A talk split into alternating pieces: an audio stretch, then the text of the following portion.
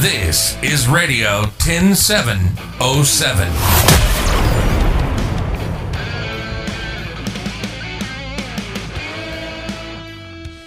Mit Michael Reischer. Herzlich willkommen zu einer neuen Folge von Radio 10707. Heute zu Gast bei mir Jörg Schäfer, Key Account Manager beim Tagesspiegel und zuständig für die Kultur. Herzlich willkommen.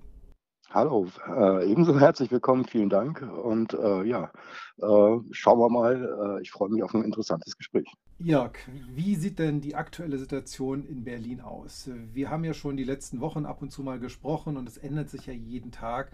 Ähm, wenn wir heute mal gucken, ähm, wie schaut in Berlin die Situation im Kulturbereich aus? Hat es sich verbessert? Hat es sich verändert? Wie siehst du das?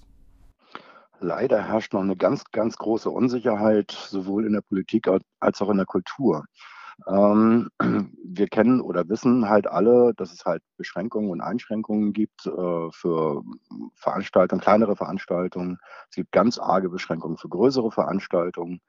Und äh, das äh, hat halt sehr viele Folgen oder zieht viele Folgen nach sich für die äh, gerade auch kleinen Veranstalter und auch eben auch für die ganz großen Häuser wir haben ja auch schon in einigen vergangenen Folgen mal mit der Hotellerie gesprochen, wo ja sehr, sehr viele Leute in Kurzarbeit sind und noch kein Plan da ist, wie es weitergehen kann. Wie sieht es in der Kulturbranche aus?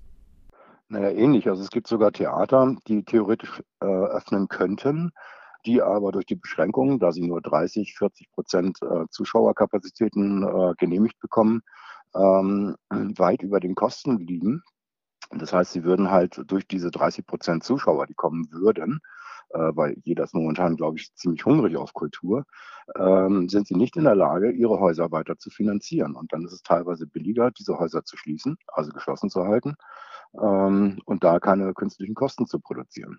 Verständlich. Und, ja, und das zieht natürlich vieles nach sich. Also es äh, gibt äh, Künstler, die halt selbstverständlich nur für ihre Auftritte bezahlt werden. Das heißt, wenn sie auftreten können, werden sie auch bezahlt. Und wenn sie nicht auftreten können, bekommen sie halt kein Geld.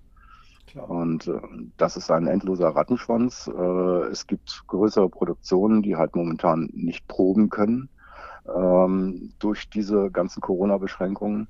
Äh, entsprechend werden dann halt auch die ganzen großen Produktionen viel, viel weiter nach hinten verlegt bis es halt wieder Sicherheiten gibt. Erstens von den Kapazitäten her und zweitens auch von den gesundheitlichen Richtlinien her.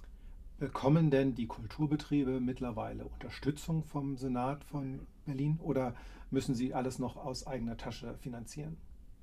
Also es sind zwar Unterstützungen angekündigt, aber noch nicht letztendlich durchgesetzt. Ähm, das ist alles noch ein bisschen in der Schwebe. Da wird auch ein bisschen schwammig argumentiert.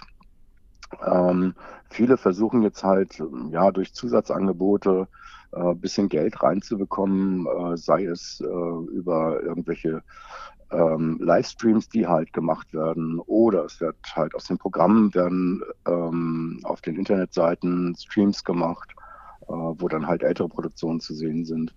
Äh, viele haben leider dann auch nicht die Voraussetzungen, sprich die technischen Voraussetzungen, um da halt das zu kommerzialisieren, das heißt da wieder Geld einzunehmen.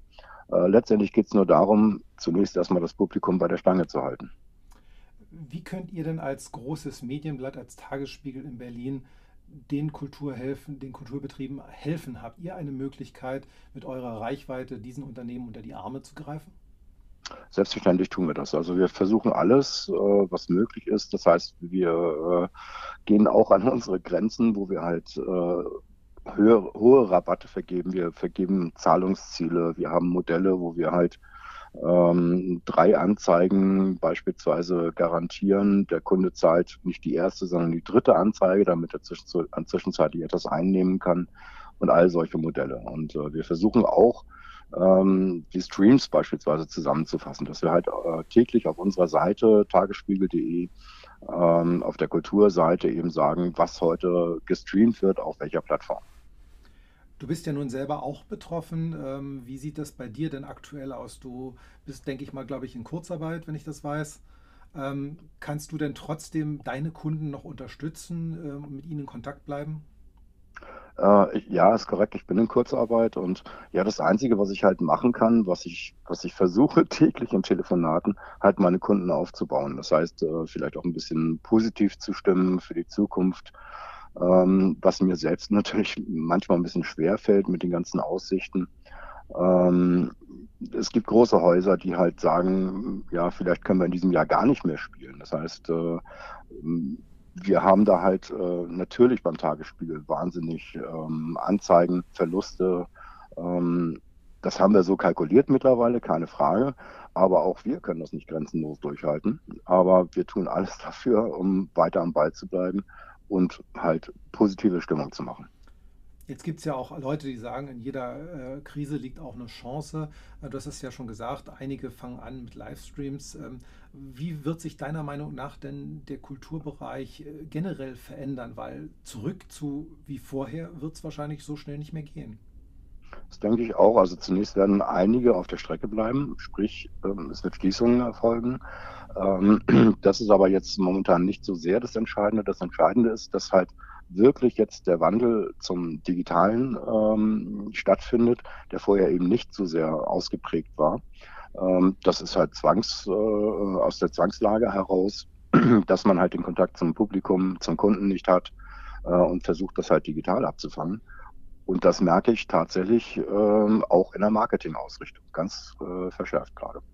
Jetzt seid ihr ja auch als äh, Printblatt wahrscheinlich davon auch selber betroffen, äh, andere Wege gehen zu müssen. Jetzt nicht nur für deine Kunden, sondern auch für dich. Äh, wie sieht da die Situation aus? Wird sich der Markt auch im Bereich der Zeitungen massiv ändern? Nun, wir als Tagesspiel haben gerade jetzt ähm, ja, sehr gute äh, Zahlen, sehr tolle Zugriffszahlen auf unsere Internetseiten, auch im Printbereich. Wir legen nach wie vor eine Auflage zu. Das ist ein Phänomen für Deutschland. Äh, wir sind die einzige Zeitung oder der einzige Verlag, dem es so geht.